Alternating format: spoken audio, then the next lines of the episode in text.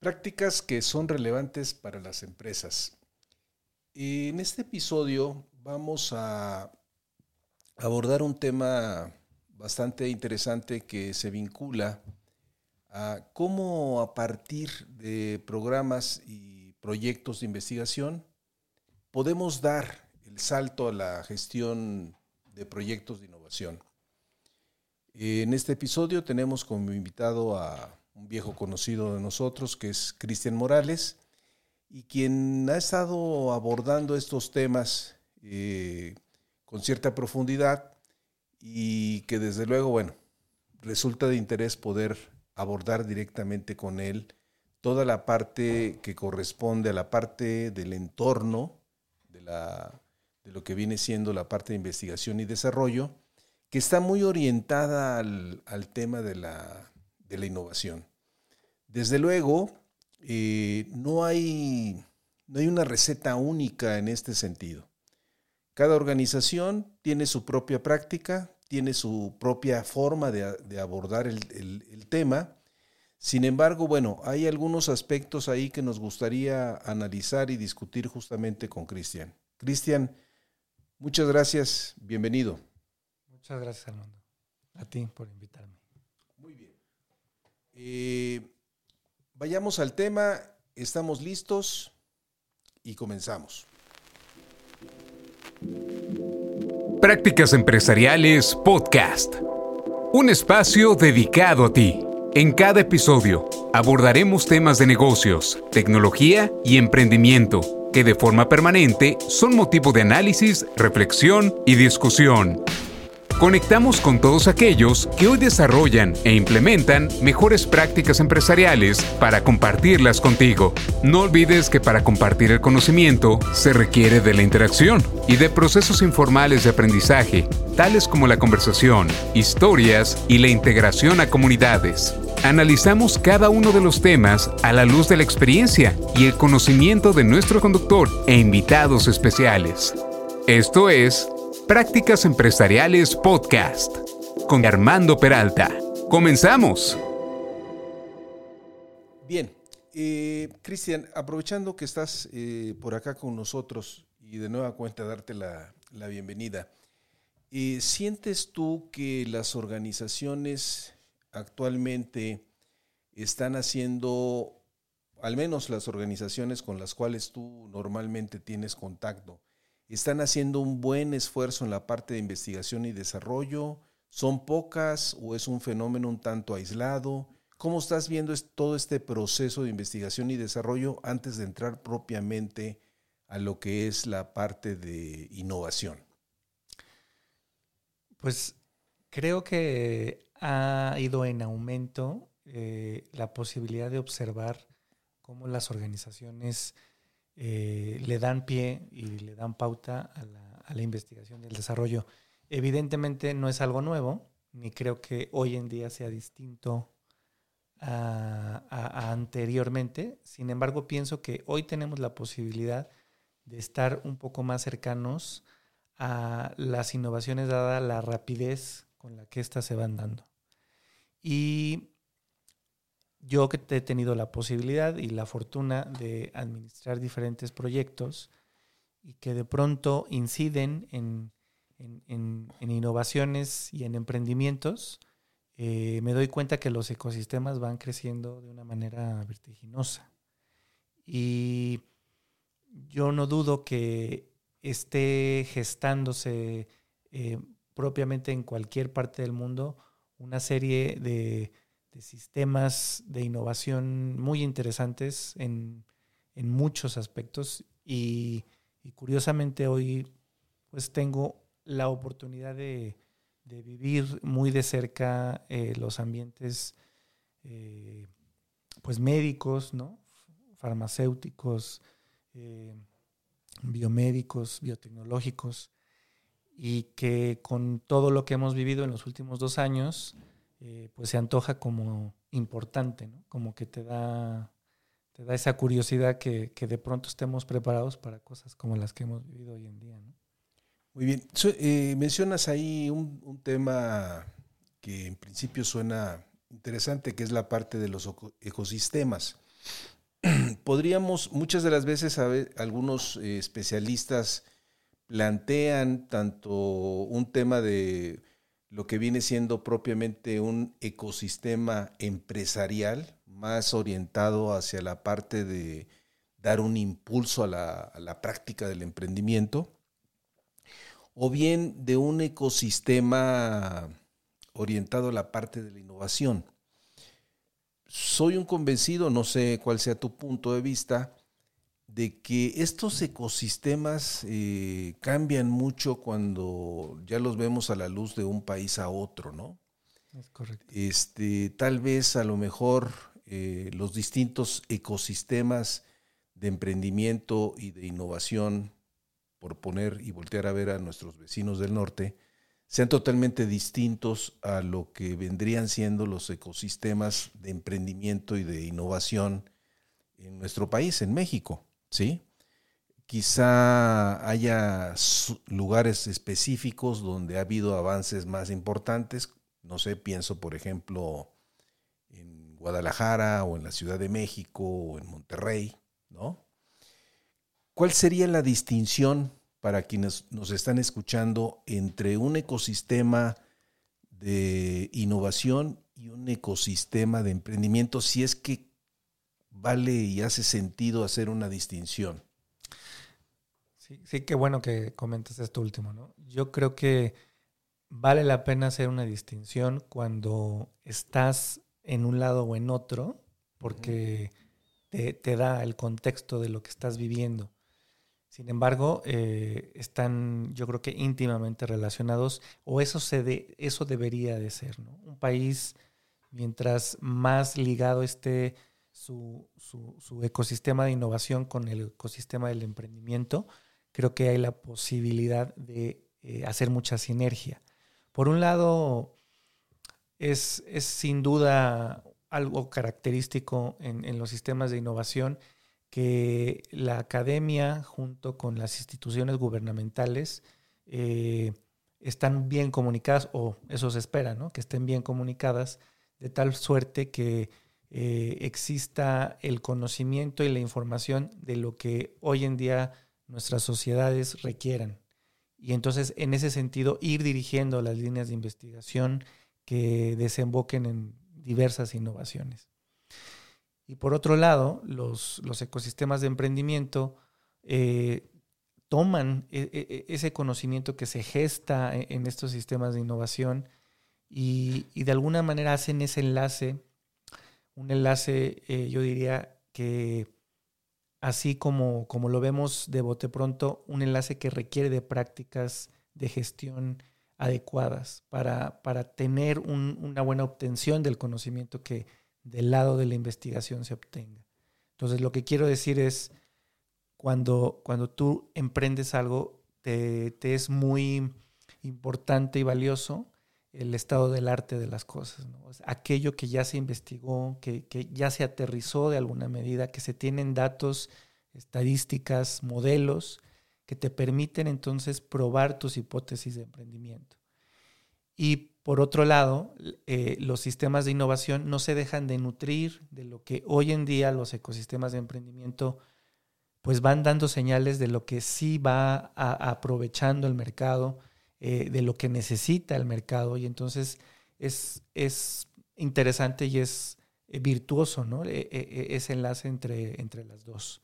Y si hablamos de una distinción muy característica entre ambos, bueno, pues yo diría los sistemas de innovación ligados a la academia siempre van a tener un método como el, el que conocemos de investigación, más, más riguroso, mientras que los ecosistemas de emprendimiento pues se hacen también de esos métodos, de esos modelos, pero además de prácticas de gestión o de management que aseguran y dan estructura a que las hipótesis en un, emprendimiento se prueben y se genere el valor que se está esperando para, para los consumidores. Bien, si quisiéramos ver, por ejemplo, estos eh, sistemas o estos ecosistemas de los cuales hemos hecho referencia en términos de, llamémosle nivel de madurez, ¿dónde estarían las áreas de oportunidad nuestros ecosistemas a nivel nacional? Es muy interesante.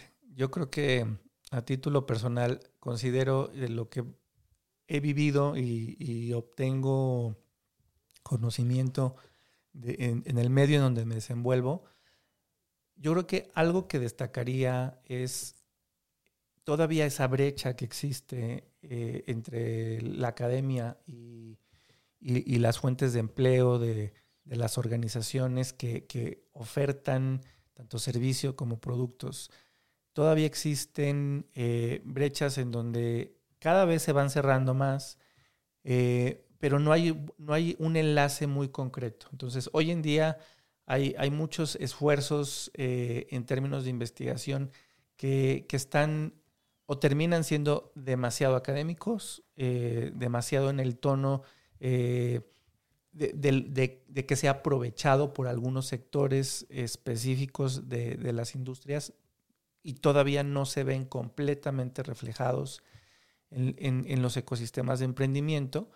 Eh, y yo creo que en nuestro país algo que nos sucede mucho es tener esta idea clara de que la planeación nos da la oportunidad de vislumbrar de dónde obtener el conocimiento. Eh, a menudo eh, vivo y, convivo con, diferentes proyectos y, grupos de trabajo eh, que les cuesta trabajo la planeación. Y esa planeación permite aterrizar mucho conocimiento, muchas de las ideas.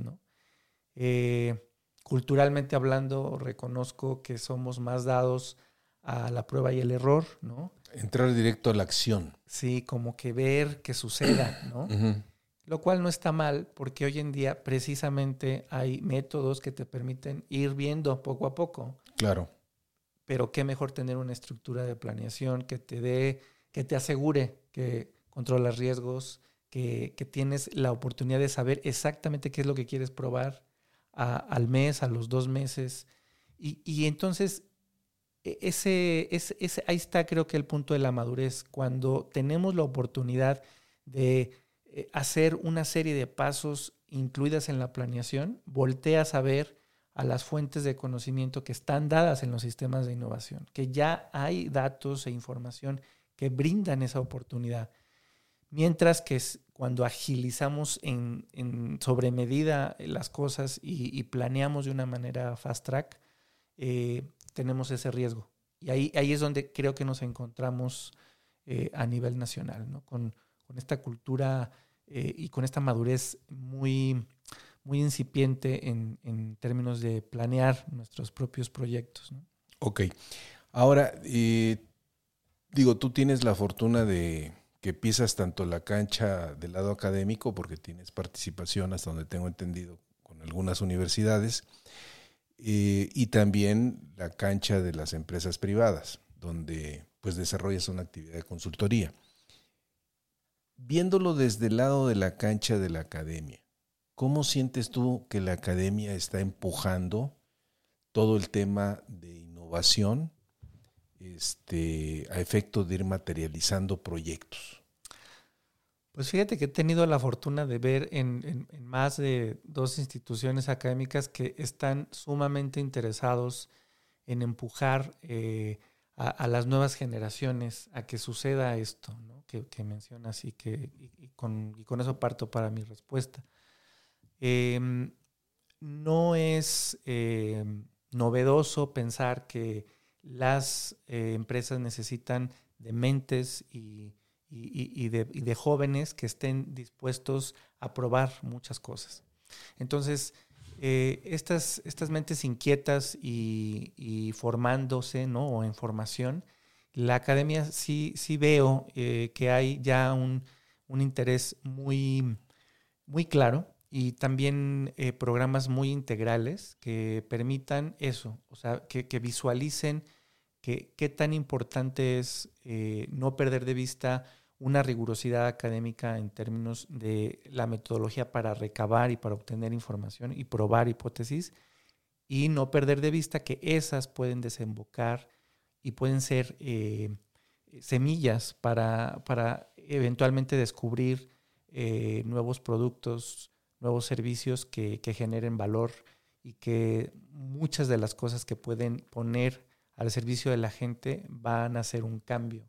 Entonces, em, yo creo que hoy en día ya hay eh, muy claro en, la oferta académica de varias instituciones eh, este, esta postura de las, los jóvenes y las jóvenes necesitan estar muy abiertos a, ubicar que sus ideas pueden eh, volverse realidad. Y, lo que, y a lo que están llamados es darle un cauce eh, desde el punto de vista de innovación, un cauce de, investigación y, de experimentación en muchas ocasiones. Y por el lado del emprendimiento, eh, tener esa visión de qué, qué, mostrar, cómo mostrarlo, cómo contar esa historia, de manera que los que llegan a tener eh, la posibilidad de, financiar, de respaldar este tipo de emprendimientos, tengan claridad también eh, qué se puede obtener, ¿no? ¿Qué, pueden ganar, porque pues es una realidad que eso es, ¿no? o sea, que se gana con un emprendimiento. Ok, ahora me voy a la cancha de la empresa. Cuando una empresa tiene el interés de impulsar iniciativas de innovación, por lo general voltean a ver hacia la academia o simplemente la academia para ellos no existe. Si se da ese vínculo, hay canales establecidos Digo, de los que tú conoces, desde luego, ¿no? Sí, claro. Eh, ahí sí es menor. O sea, ahí, he tenido una experiencia o he tenido conocimiento eh, diferente. O sea, es, más la inquietud de la academia hacia las empresas que de las empresas hacia la academia, pero de todos modos, esta insistencia en la academia abre canales, ha abierto canales en donde ya eh, muchas incubadoras y, muchos inquietos en el sector privado si están reconociendo el valor eh, que, puede surgir de, las propias instituciones universitarias y de investigación. Entonces, a lo mejor ahí es, también es otro punto del que hablábamos de la madurez. Las organizaciones tienen que reconocer que parte de cualquier ciclo de vida de proyecto eh, está ligado a diferentes actores, a diferentes eh, involucrados que no necesariamente están dentro de la organización, sino que están afuera en la academia eh, formando parte del sector. ¿no? las universidades están muy dispuestas a, y están haciendo, me parece, un esfuerzo por eh, formar parte de todos los sectores productivos a, nivel nacional e internacional. Y, y entonces, en ese sentido, las organizaciones tienen que estar como mucho más ávidas, más, más informadas eh, de cómo aprovechar e, eso. Entonces, sí, ahí sí creo que todavía tenemos eh, que caminar un poco, pero, pero eh, insisto, los canales se están abriendo y ahí, ahí están. Ok, hay áreas de oportunidad que habría que seguir trabajando. ¿no? Ahora, regresando un poco hacia que vendrían siendo nuestros alumnos, que muchas de las veces tienen ese interés muy marcado por estructurar sus propios proyectos y que son muchos de ellos pues proyectos innovadores. ¿Qué recomendaciones harías tú a un estudiante que normalmente, sin importar desde luego de qué área venga, ¿eh? porque aquí hablando de innovación, este, pues puede venir de la, del área medicina o, de ingenierías, en fin, ¿no? Sin importar el origen, ¿cuáles serían las recomendaciones eh, pertinentes para efecto de poder estructurar buenas iniciativas en términos de proyectos de, innovación, Cristian? Pues mira, desde el punto de vista de las buenas prácticas de la administración de proyectos, eh, algo que es fundamental es no perder de vista que cualquier idea eh, necesita eh, evolucionar y necesita convertirse en, un proyecto bien entendido y bien estructurado. Entonces, el salto entre las ideas, las hipótesis, los planteamientos, eh, a hacer un proyecto que pueda ser administrado y que eventualmente produzca los resultados buscados, eh, requiere de, darle una cierta estructura que te indique cómo la idea se va convirtiendo en un alcance de proyecto, en entregables del propio proyecto, ¿no? Entonces, en ese sentido, hay, hay afortunadamente eh, muchas bases eh, metodológicas que te permiten reconocer que todo proyecto tiene un ciclo y que, de ese ciclo eh, transcurre esa magia, ¿no? De cómo cualquiera podemos tener una idea que necesita tener una justificación, un fundamento, tanto a nivel técnico como a, nivel financiero y, de recursos. Y, cómo esa justificación se vuelve algo manejable, algo administrable, de tal suerte que cuando te, cuando te das cuenta y estás y pasas ¿no? de, haber iniciado tu proyecto y, tienes los elementos necesarios para demostrar que tienes una idea ya con, un fundamento eh, adecuado, eh, inicia tu planeación, una planeación que te permita identificar el trabajo necesario, el esfuerzo. para eso es la planeación y cuando tú identificas el esfuerzo, identificas lo que necesitas para obtener el resultado, pues tienes el camino ya dispuesto y abierto para entonces comenzar a hacer esas tareas. Entonces lo que, se lo que en algún momento fue una idea que te permitió iniciar un proyecto, se convierten en una serie de parámetros muy, muy específicos, ¿no? entregables muy, muy detallados, con esfuerzo muy específico que tienes que ir monitoreando. Y vas vas controlándolo y vas haciendo este balance de riesgos, eh, cuidándolos y atendiéndolos y vas comunicando a todos los que identificaste eventualmente en tu planeación. Y entonces tenemos la fortuna de que un buen control seguramente te va a permitir llegar a resultados muy concretos. Y en la misma planeación previste eh, en qué tiempo, ¿no? Eh, en qué momento y en qué modalidad podrías obtener esos, resultados para después eh, verificar cuando llegaste al fin.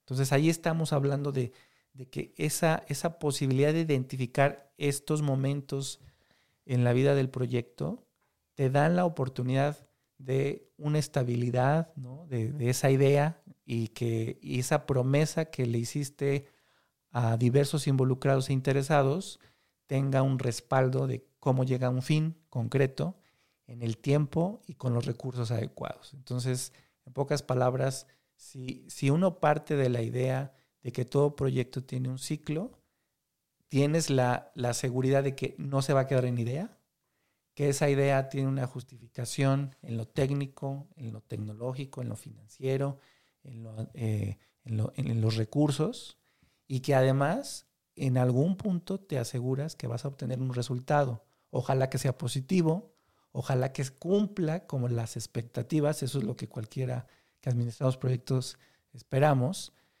y que en esa medida sí lo vas a obtener porque vas a controlar, vas a verificar que eso se vaya haciendo conforme se requiere. Y cuando no, tendrás también la oportunidad de hacer ajustes porque también lo previste. Entonces, eh, eh, esa, esa noción que te da un ciclo de vida de proyecto, eh, te permite administrarlo. Ahora, no sé, ahí yo me quedo con varios signos de interrogación. Cuando estamos hablando con jóvenes que no han tenido la experiencia en proyectos, indudablemente para ellos es una cuesta arriba el poder estructurar de manera holística una iniciativa de este tipo, bajo un enfoque, pues llámale un enfoque predictivo, donde efectivamente cubres todo el ciclo de vida de un proyecto.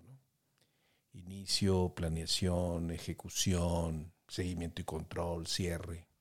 Que eso se dice muy rápido, pero que cuando ya estás eh, en, el, en el terreno, el esfuerzo desde el punto de vista metodológico es un esfuerzo importante.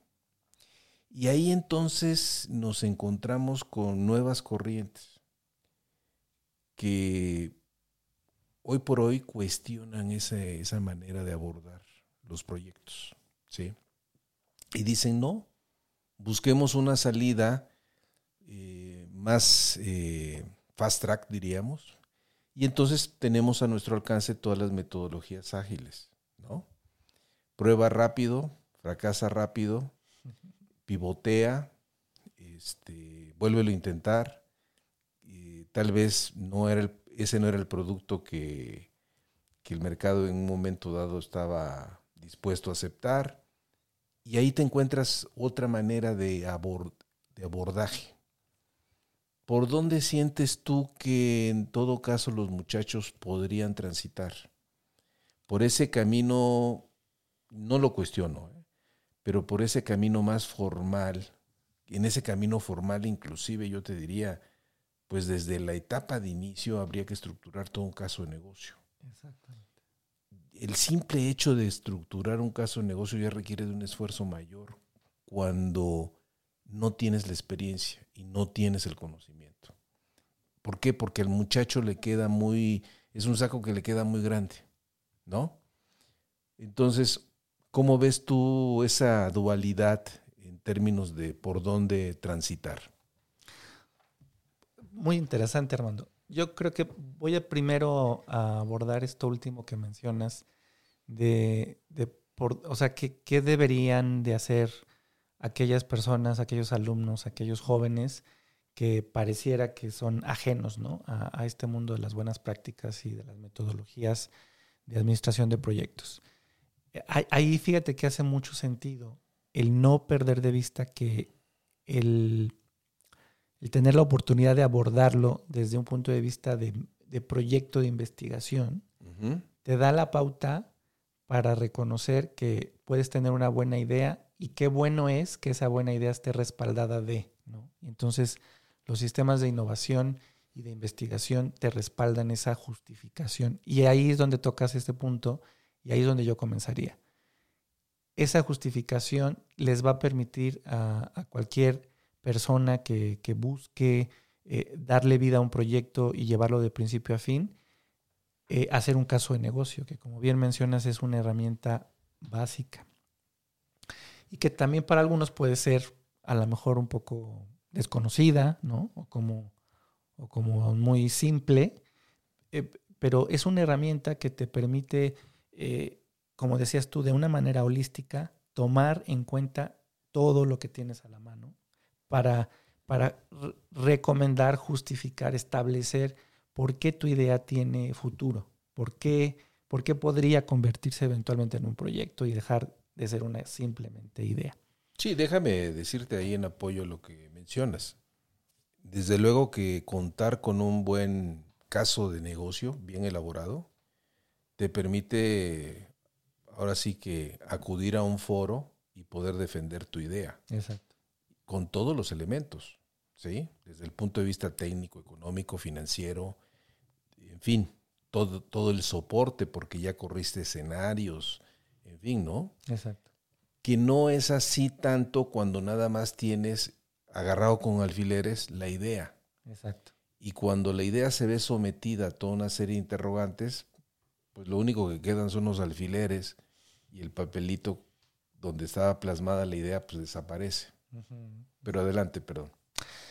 Sí, y entonces se vuelve como de una manera muy natural, muy orgánica, cuando, cuando estás eh, armando ese caso de negocio, te permite, eh, cuando menos te das cuenta, pasar de una iniciación, que era lo que me comentaba hace un momento, de una iniciación a una planeación. Entonces, en pocas palabras, tienes toda la razón. O sea, hoy en día hay, hay muchas metodologías ya eh, disponibles y que, que, están muy en boga para hacerlo más ágil, más ligero, dicen algunos, ¿no? Eh, como el Lean, que, que, te permita no enfrascarte en la formalidad, aunque le des estructura, ¿no? O sea, no, no quedarte en, una serie de pasos eh, que, te, que, te, limiten o que te retrasen, ¿no? Sino más bien cómo le haces más ágil la vida al propio proyecto. Entonces, en ese sentido, creo que es fundamental que cuando ya están en ese punto de armar un caso de negocio, tienen, digamos, yo pienso que tienen el 60% avanzado para ya saber qué van a planear.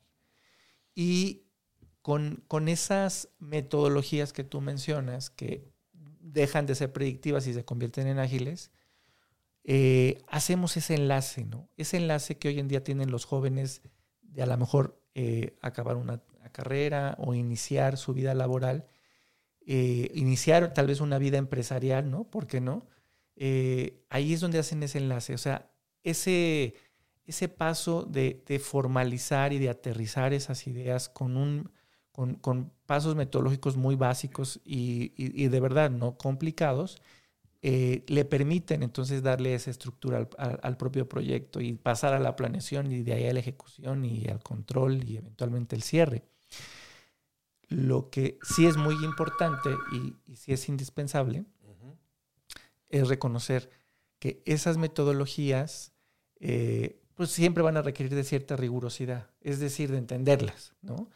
Y no tienen que ser eh, pues necesariamente engorrosas, sino sencillamente tienes que entenderla y, poder aplicarla. Eso te va a permitir y te va a dar confianza de saber los pasos que tienes que seguir.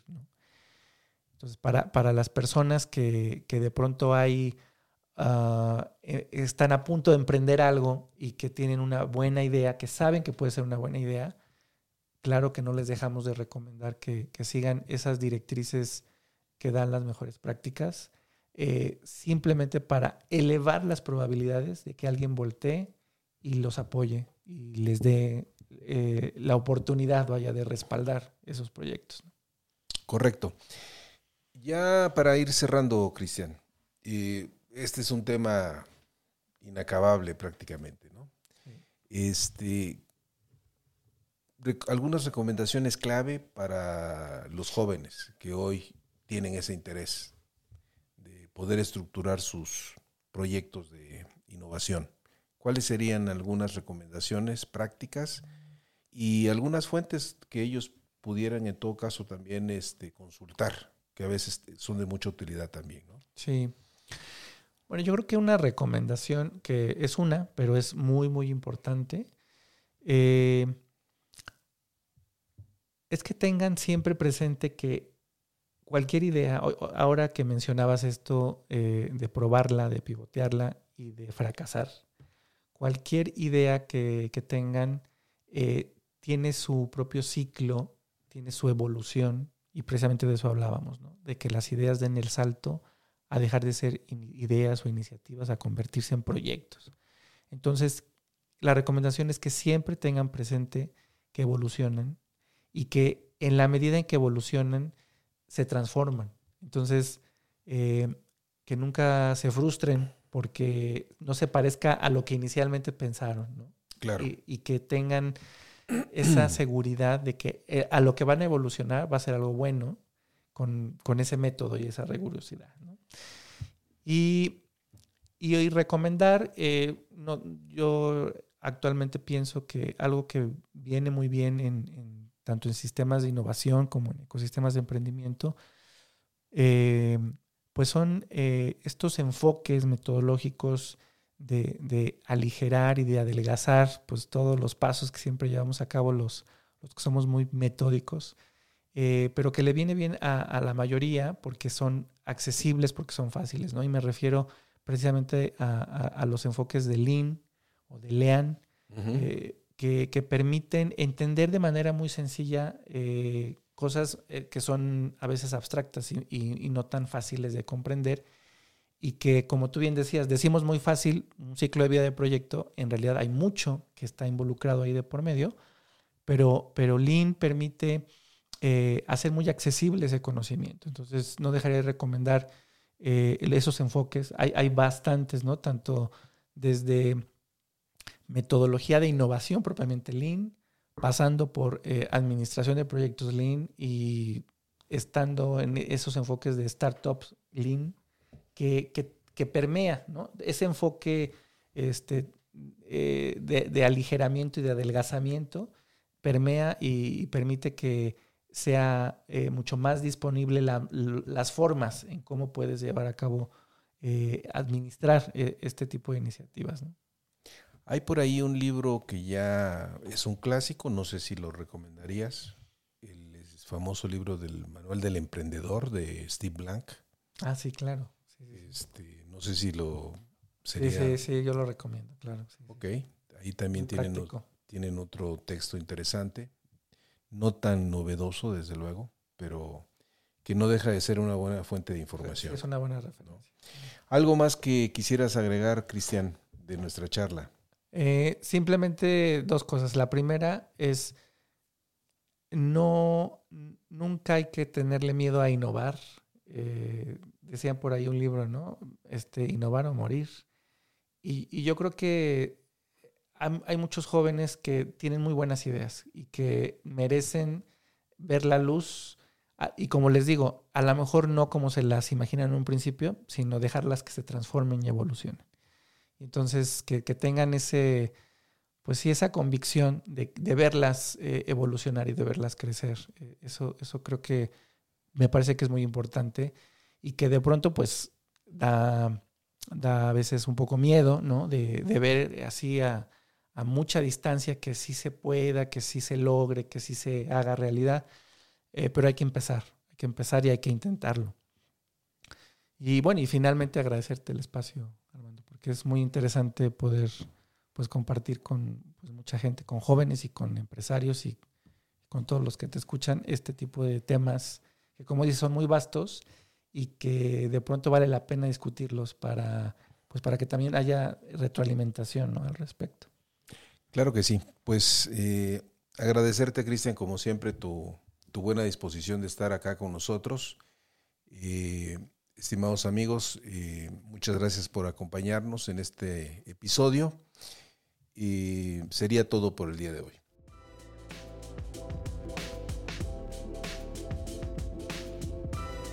Finalmente, amigos de la audiencia, soy Armando Peralta y no olviden que si tienen interés en enviarnos algún mensaje, lo pueden hacer en la siguiente cuenta de correo, prácticas empresariales podcast, eh, gmail.com. O bien, si les ha gustado este podcast, hagan clic en seguir. Eh, les recuerdo que este episodio ya está también disponible en la plataforma de YouTube al igual que en las plataformas especializadas de podcast. Nos escuchamos en el siguiente episodio.